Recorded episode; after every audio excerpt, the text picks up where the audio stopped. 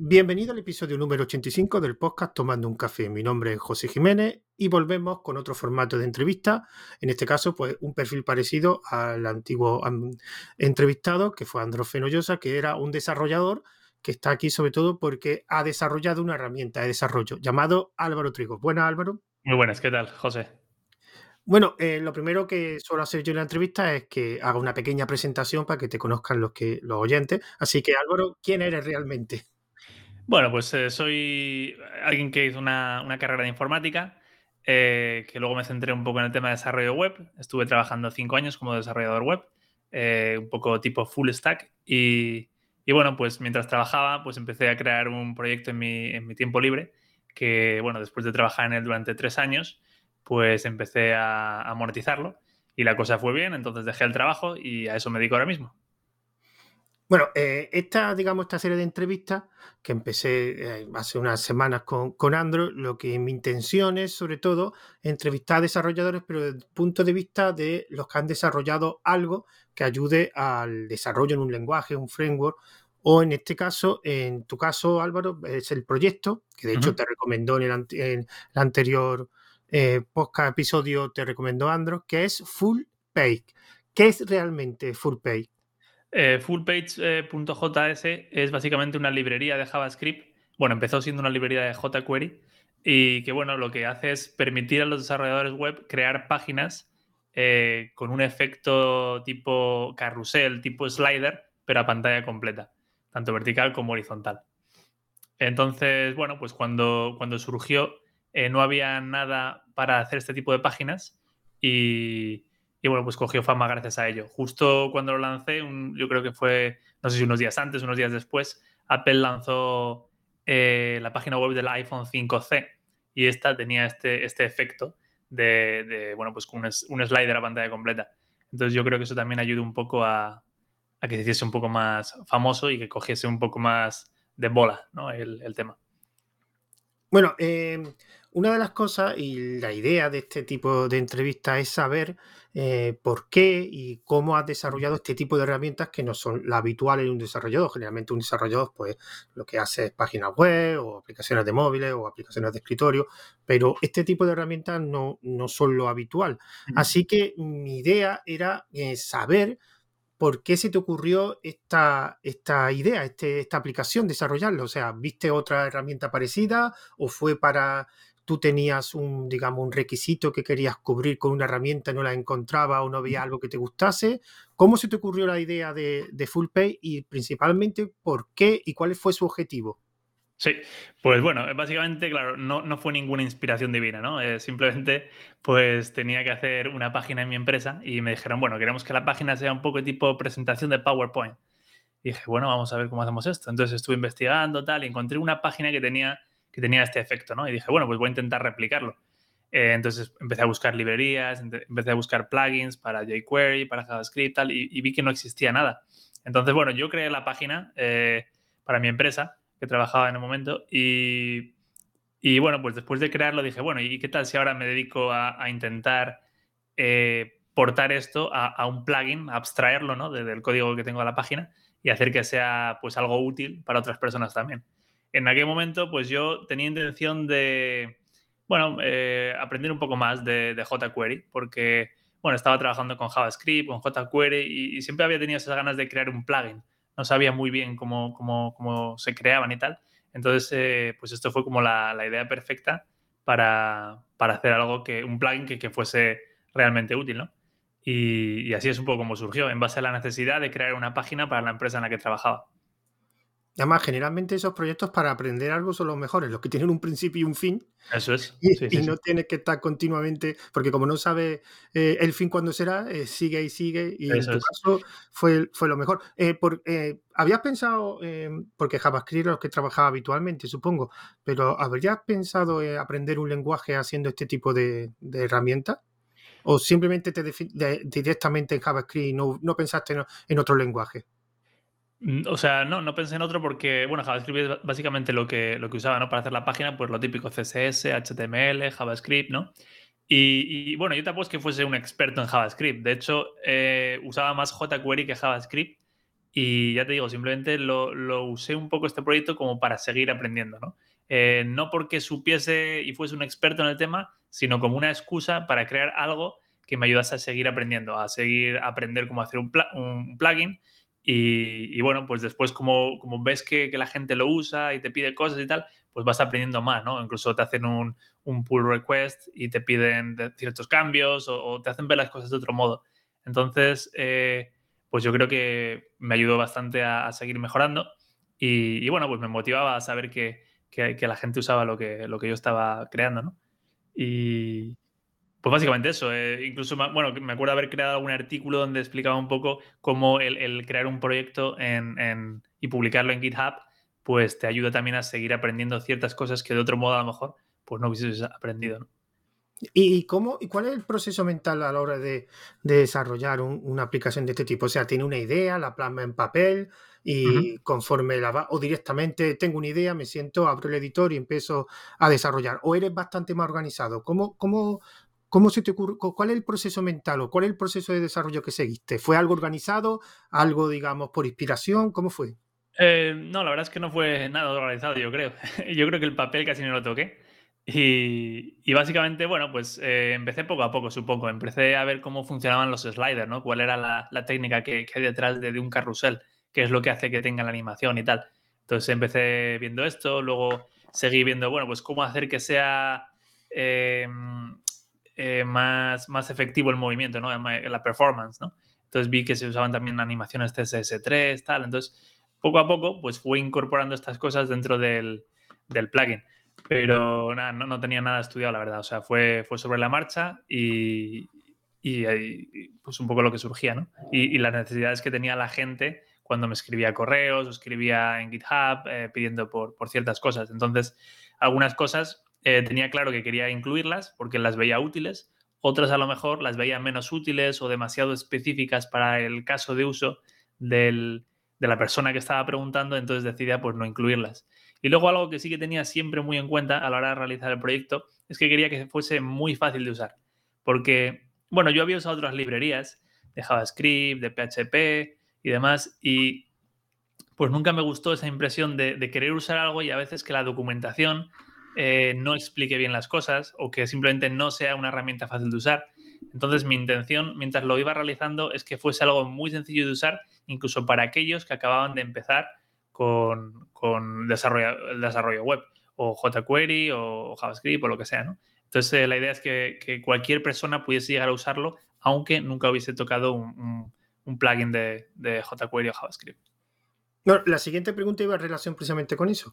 Te quería preguntar, eh, bueno, ya has dicho que la documentación, pero alguna o herramienta o algo que antes de empezar con esta herramienta en tu trabajo, que me dijiste de la empresa, eh, tuviste que aprender, o sea, eh, ya has dicho que la documentación, digamos, la, la, querías mejorar, la querías que sea buena documentación. No sé si en tus trabajos anteriores documentaban más pero utilizaban más testing, utilizaban alguna herramienta de rendimiento o casi el mismo proceso, las mismas herramientas que hacías para desarrollar, lo aplicaste en, esta herramienta.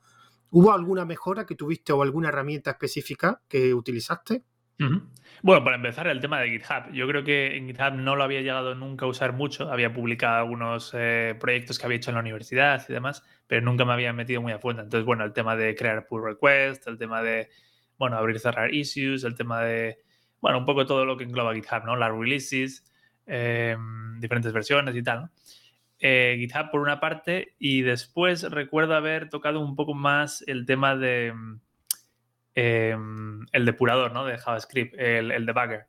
Porque, bueno, es algo que no había usado mucho hasta la fecha, porque, bueno, lo que hacía por JavaScript, pues, bueno, hacía los típicos console.log y, y, y, con eso tiraba para adelante, ¿no? pero sí que me acuerdo, sobre todo porque cuando creé este, este, esta librería, pues tenía en mente que fuese algo compatible incluso con Internet Explorer 8. Y ahí sí que me tuve que meter bastante en la, en la consola de, Internet Explorer 8, que es bastante más básica que la de Chrome, y, intentar, pues, pues, bueno, ver por dónde iba el código, qué es lo que fallaba, tal, ¿no? Y, y bueno, incluso también el tema de, de crear código compatible con navegadores hasta la versión 8, ¿no? que tampoco es tan fácil. En aquella época todavía se, usaba el, Internet Explorer 9 El 8 ya estaba casi descatalogado, pero bueno, eh, como en el trabajo me habían pedido ese requisito, pues pensé que, eh, no estaría mal incluirlo también en, la librería en sí. Porque bueno, por lo visto en países del tercer mundo y demás todavía siguen, usando un poco Internet Explorer 8. Y bueno, pues no quería cerrar ninguna puerta. Entonces, básicamente esas dos cosas. Luego, supongo que mientras eh, fue avanzando el proyecto, pues empecé a, usar otros, otras herramientas ¿no? que no conocía. Por ejemplo, la herramienta de Gulp eh, para comprimir, eh, pues para minimizar los archivos de, de, JavaScript o los de CSS, o a lo mejor el tema de, bueno, traduje la página a varios idiomas, entonces usé algunas herramientas también con archivos de traducción, ¿no? Los, creo que se llaman los .po y, bueno, cosillas de esas, ¿no?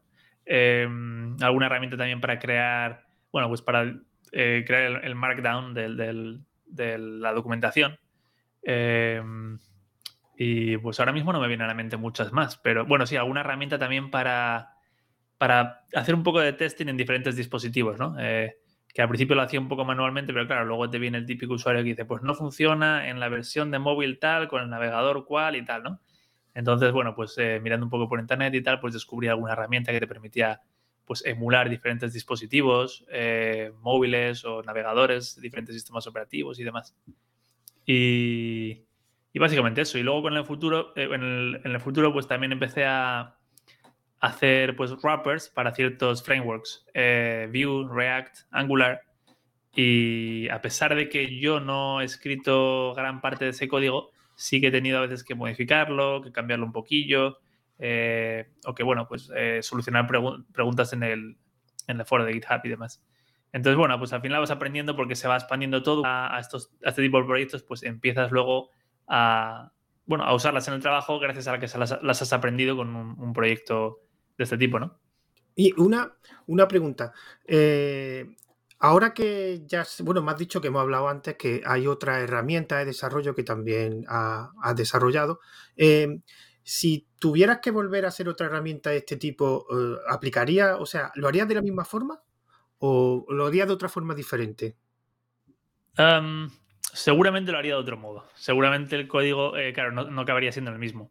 Porque como ya te digo, cuando empecé, pues tampoco tenía mucha experiencia con JavaScript o jQuery y demás. Entonces, bueno, pues hay partes del código que, siguen ahí un poco, eh, pues, bueno, pues como les había hecho en su día, ¿no?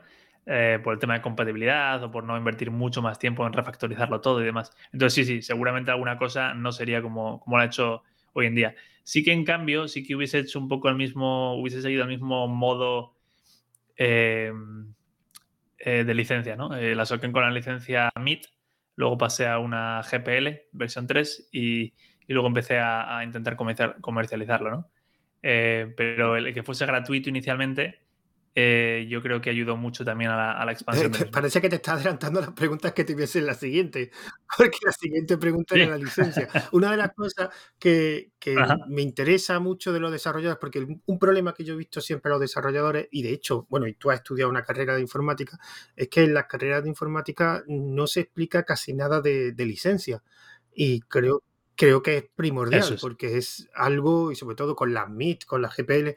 Y en tu caso, eh, ¿por qué exactamente la GPL versión 3? Porque he visto que en el, en el GitHub está con GPL 3.0. ¿Por qué esa? Ya he explicado por qué no utilizaste MIT, pero ¿por qué exactamente? O sea, ¿qué cláusula o qué es lo que te gustó para escoger esa, esa GPL 3.0? Bueno, el tema de las licencias es un poco es un tema un poco que al final, que al final eh, nadie acaba de entender la licencia al 100%, ¿no? O hay términos de la licencia que no están claros y tal. Entonces es un tema bastante complejo. Y bueno, yo lo que hice simplemente fue ver, buscar de plugins para diferentes editores de WordPress, para Elementor, es que al hacer el scroll hacia abajo se mueva hacia un lado en vez de hacia abajo y tal, se mueva horizontalmente en el slider. Y, bueno, pues eh, al principio pues hacía el trabajo eh, específicamente para esa persona. Después vi que otra persona me preguntaba lo mismo y dije, ah, bueno, pues como ya le tengo hecho, pues también se le doy, ¿no? Se le doy, le, le cobro un poco tal. Y, bueno, pues después de un tiempo vi que había gente que pedía lo mismo. Entonces pensé, bueno, pues si en vez de hacerlo para cada persona o lidiar con el correo, responderles, hablarles de la licencia, lo que sea, ¿no? Lo que hago es crear una extensión y poner un precio mucho más barato, ponerlo en internet y que la compre quien quiere y que, y que a mí no me molesten, ¿no? Pues, pues a lo mejor funciona. Entonces eh, lo puse y bueno, el primer mes pues ya funcionó bastante bien y seis meses después es cuando decidí dejar la empresa. O sea, servicios premium, como se puede decir que lo que ofrecen, ¿no? O... Lo, que ofrecía al principio eran servicios, eh, sí, de premium, que te, o sea, alguien quería una modificación y yo se la hacía para esa persona. Pero claro, eso no era muy mantenible, porque si luego yo quería sacar versiones futuras de, de, mi código, pues no iban a ser compatibles con la versión que le había dado esa persona. Esa persona ya nunca más podría actualizar eh, su código a no ser que fuese línea por línea comparando con la última versión de mi producto, ¿no?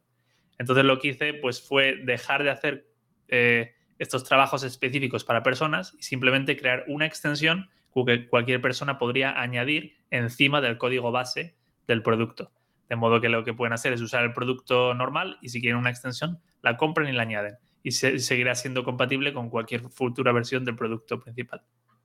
Vale. Y una pregunta, eh, ¿el futuro de FullPay hacia dónde va? O sea, ¿dónde, ¿dónde pretendes que dentro de cinco años esté FullPay? ¿Va a montar una empresa o, o quiere...? Bueno, la empresa ya la tengo montada. la empresa la monté hace un par de años ya. Em, pero bueno, principalmente era por, por eh, bueno, pues por otros temas que no están relacionados exactamente con, con, el desarrollo del producto, ¿no? Pero sí que es verdad que hoy en día ya pues sí que tengo contratada a una persona a tiempo completo, tengo dos personas que me dan soporte a tiempo parcial, otra persona también a tiempo parcial para temas de, de WordPress. Entonces, bueno, pues ya intento crecer un poco y, y, sobre todo avanzar un poco más rápido, ¿no? Liberarme de algunas tareas y poder delegar y, y centrarme en otras, ¿no? Eh, ¿El futuro en cinco años? Pues no lo sé. Yo seguiré mejorando el, producto en sí, eh, seguiré incluyendo las últimas tecnologías, intentando hacerlo lo más útil que pueda. Y, bueno, pues a ver, a ver por dónde va, ¿no? Eh, también estoy intentando pues abrirme otras vías con otros productos eh, pues que, bueno, pues como los que te comentaba antes, ¿no? De Full Stats y Full Snap, que son pues como side projects que empezaba el año pasado y con la intención también un poco de, bueno, pues de mm, eh, diversificar un poco, ¿no? No poner todos los huevos en la misma cesta y, ver si también surge algo por otro lado. Y uno, uno de los problemas que mucha gente eh, ve del software libre es que como está el código fuente disponible, la gente se puede aprovechar de ese código fuente y crear, digamos, eh, otros servicios parecidos al tuyo. ¿Te ha pasado esto con tu, con tu herramienta de FullPay? Sí, sí, sí, por supuesto. siempre, siempre surgen eh, copias, ¿no? Eh, que intentan hacer lo mismo que tú.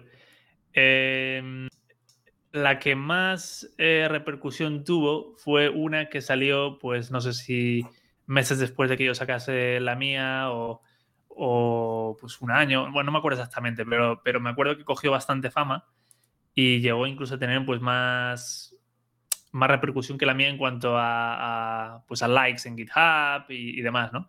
Entonces lo que hizo eso fue que eh, a mí me motivase aún más el seguir trabajando más, más duro ¿no? en, mi proyecto para que el otro pues no, no pudiese sacarme tanta ventaja, ¿no? Y pues, pues se, ve, se ve que dio, dio, dio sus frutos, porque al poco tiempo pues esa persona, claro, lo publicó en GitHub, tuvo su momento tal, pero dejó de mantenerlo.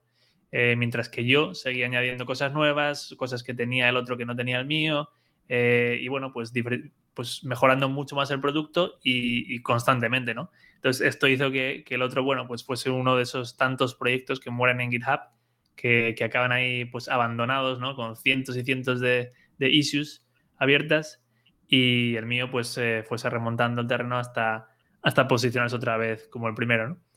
Y bueno, después de eso, pues ha habido varios. Pero sí que es verdad que cada vez les cuesta pues más el, copiar algo, ¿no?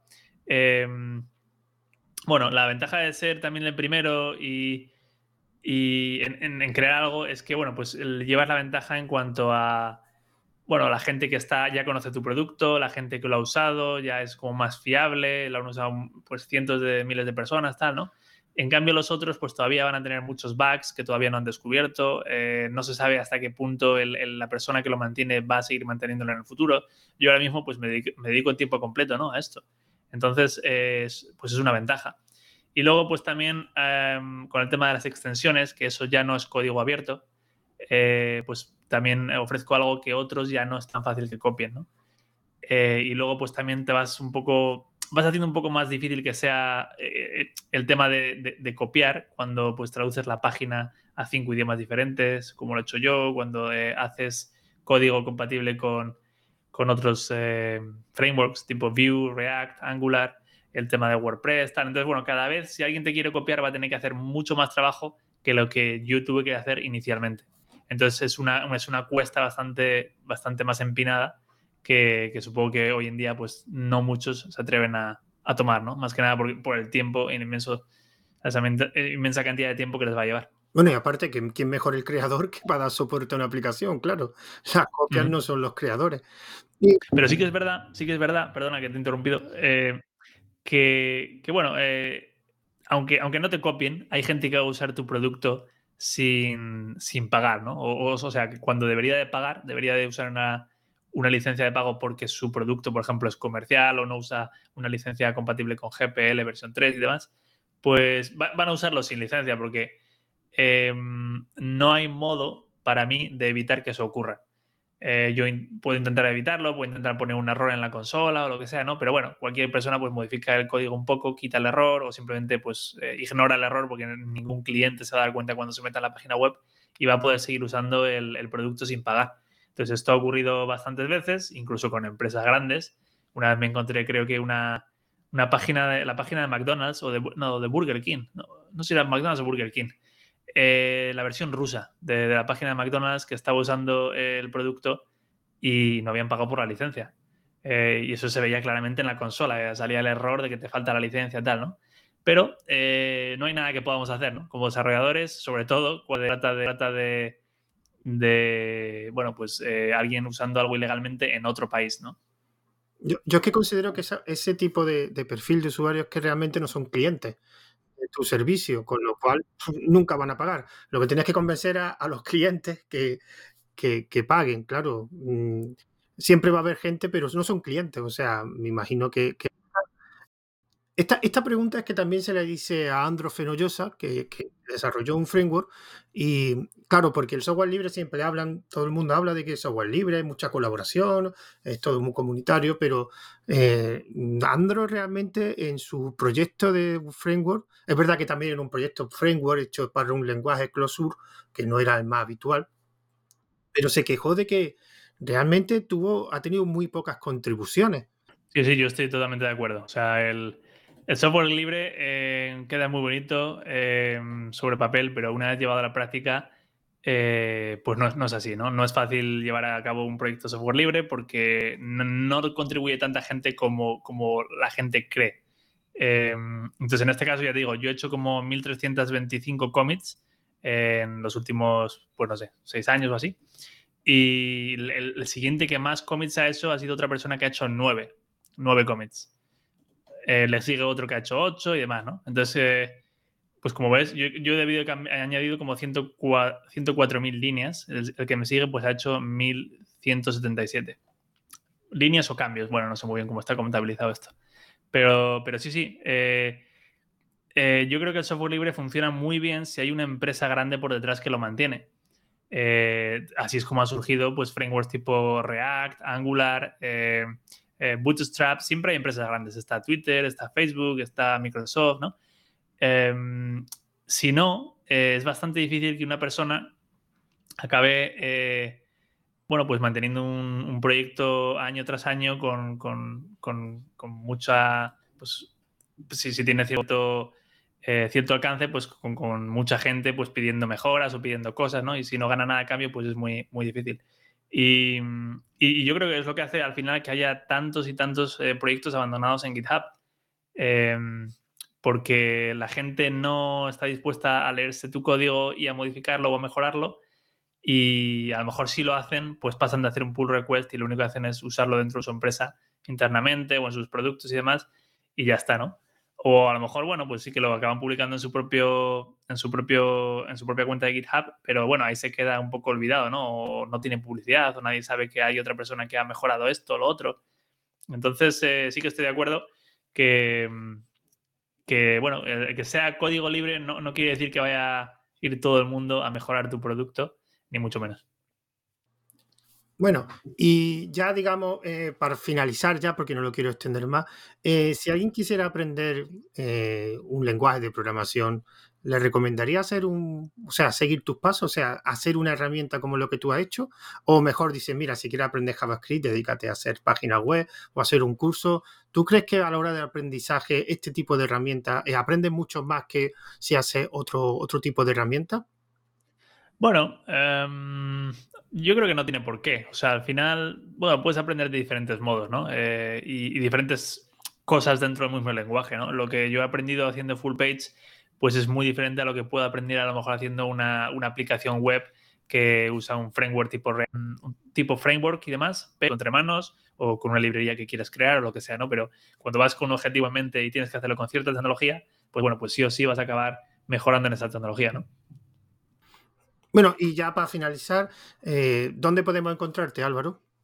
Em, pues estoy eh, activo en Twitter. Em, mi cuenta es em, eh, iMac2. lógicamente, porque no, estaría disponible iMac.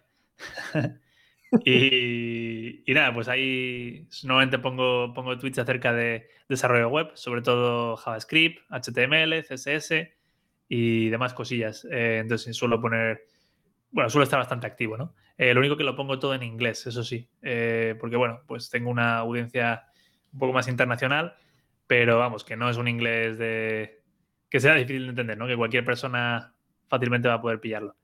Y, bueno, luego está mi página alvarotrigo.com, eh, donde bueno, pues tengo un poco un resumen de quién soy, qué hago, qué proyectos he trabajado y, y algunos links que estarán un poco antiguos. Pero vamos. Una duda, Álvaro, ¿y por qué no en Twitter no pusiste Álvaro Trigo? Eh, supongo que tampoco estaría disponible. Eh, no obstante, ahora sí que lo, he conseguido. Tengo el, nombre Álvaro barra baja Trigo, pero no, no lo tengo activo porque, no sé, eh, creo que iMac 2 va a ser a lo mejor, no sé, como más sencillo, más, más corto. No lo sé, no sé, no sé si dará el cambio algún día. Vale, vale. Y como te comenté al principio, eh, cuando hemos hablado antes, la última pregunta de toda la entrevista es que ya viendo cómo es la entrevista y el perfil que estoy buscando, si me podría recomendar a alguien. Sí, em, pues así español, em, pues sigo a un chico, a ver, eh, no sé muy bien, no sé muy bien exactamente si tiene proyectos de este tipo, ¿eh? pero bueno, se llama John Vadillo ese es uno de ellos. Eh, luego hay otro, pero este es un poco más, a lo mejor, el tema marketing, que se llama Alex Lul, con Yul. Así que bueno, antes de despedir, voy a decir los métodos de contacto. Recordad que este podcast tiene un correo electrónico que es tomando un café una cuenta de Twitter que es arroba tomando guion bajo un guion bajo café. Y, este podcast estará distribuido tanto por el servicio de Wosca, iVoox, Anchor y todos los servicios que distribuye Anco. Así que nos vemos hasta el siguiente audio. Adiós.